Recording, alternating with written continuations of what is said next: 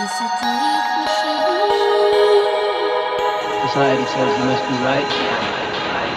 I'm trying to teach you how to feel right.